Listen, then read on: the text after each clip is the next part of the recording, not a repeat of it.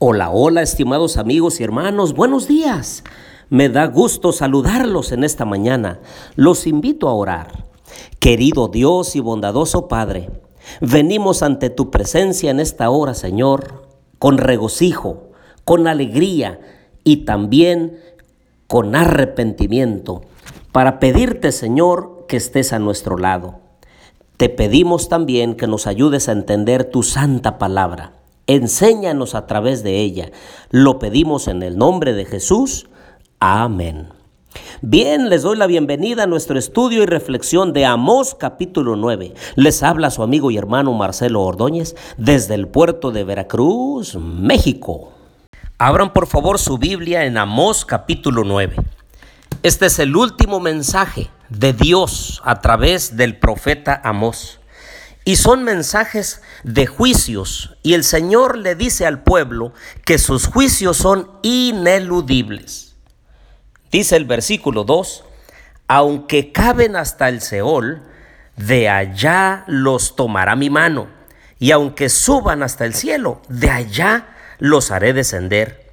Si se esconden en la cumbre del Carmelo, allí los buscaré y los tomaré, y aunque de delante de mis ojos se escondan en lo profundo de la mar, allí mandaré a la serpiente y los morderá. Queridos amigos y hermanos, no hay lugar a donde nosotros nos podamos esconder, eludiendo el castigo de Dios por el pecador impenitente. Por eso el mensaje de Dios una y otra vez ha sido llamados al arrepentimiento. Pero saben una cosa, hermanos, a pesar de todos los mensajes que Dios envía, hay personas testarudas, hay personas que continúan haciendo lo incorrecto delante de los ojos de Dios. Dice el versículo 5, el Señor Jehová de los ejércitos toca la tierra y ésta se derrite. Pronto llegará el momento, queridos amigos y hermanos, que la misma presencia de Dios vendrá sobre la tierra en la segunda venida de Cristo.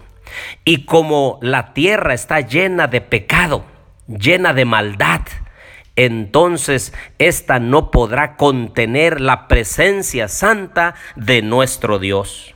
Eso es un evento futuro que está próximo a ocurrir.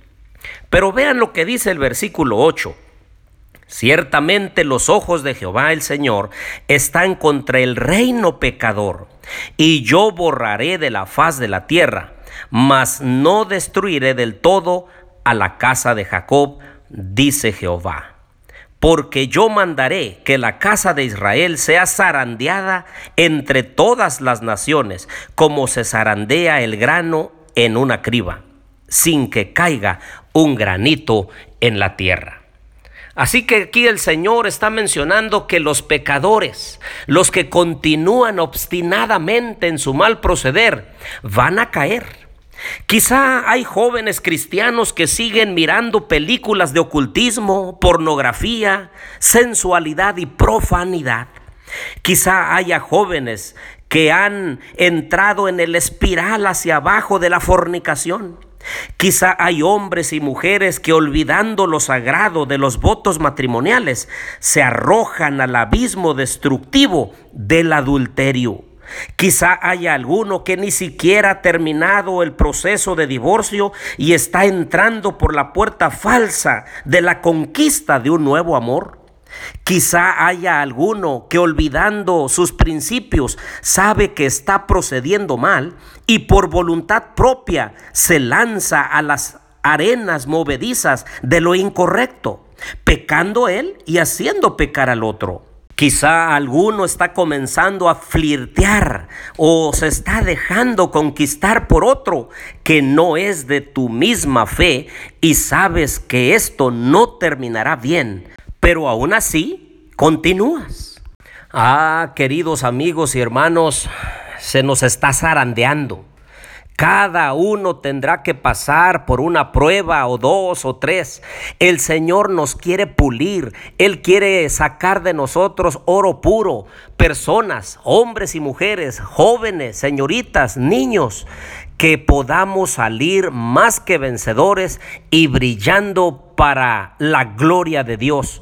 Pero muchos, por desgracia, están fallando porque siguen tomando decisiones en base a emociones y no en base a principios. Este mensaje de Amós, de todos estos capítulos, estos mensajes son llamados al arrepentimiento y entonces les dice al pueblo de Dios, por favor, vuélvanse a mí, vuélvanse de su mal proceder. Todo lo que el hombre sembrare, eso también segará. Créeme, querido amigo y hermano, que si tú continúas haciendo lo incorrecto, continúas en el pecado, tarde que temprano vas a cosechar grandes tristezas. A mí me preocupa mucho que un cristiano que pretenda ser seguidor de Cristo Jesús se vuelva peor que un mundano. Y es que un cristiano mediocre le hace más mal al mundo que un vil mundano. Regresemos a Amós capítulo 9 y del versículo 11 al 15 se menciona la restauración futura de Israel pero no para todos.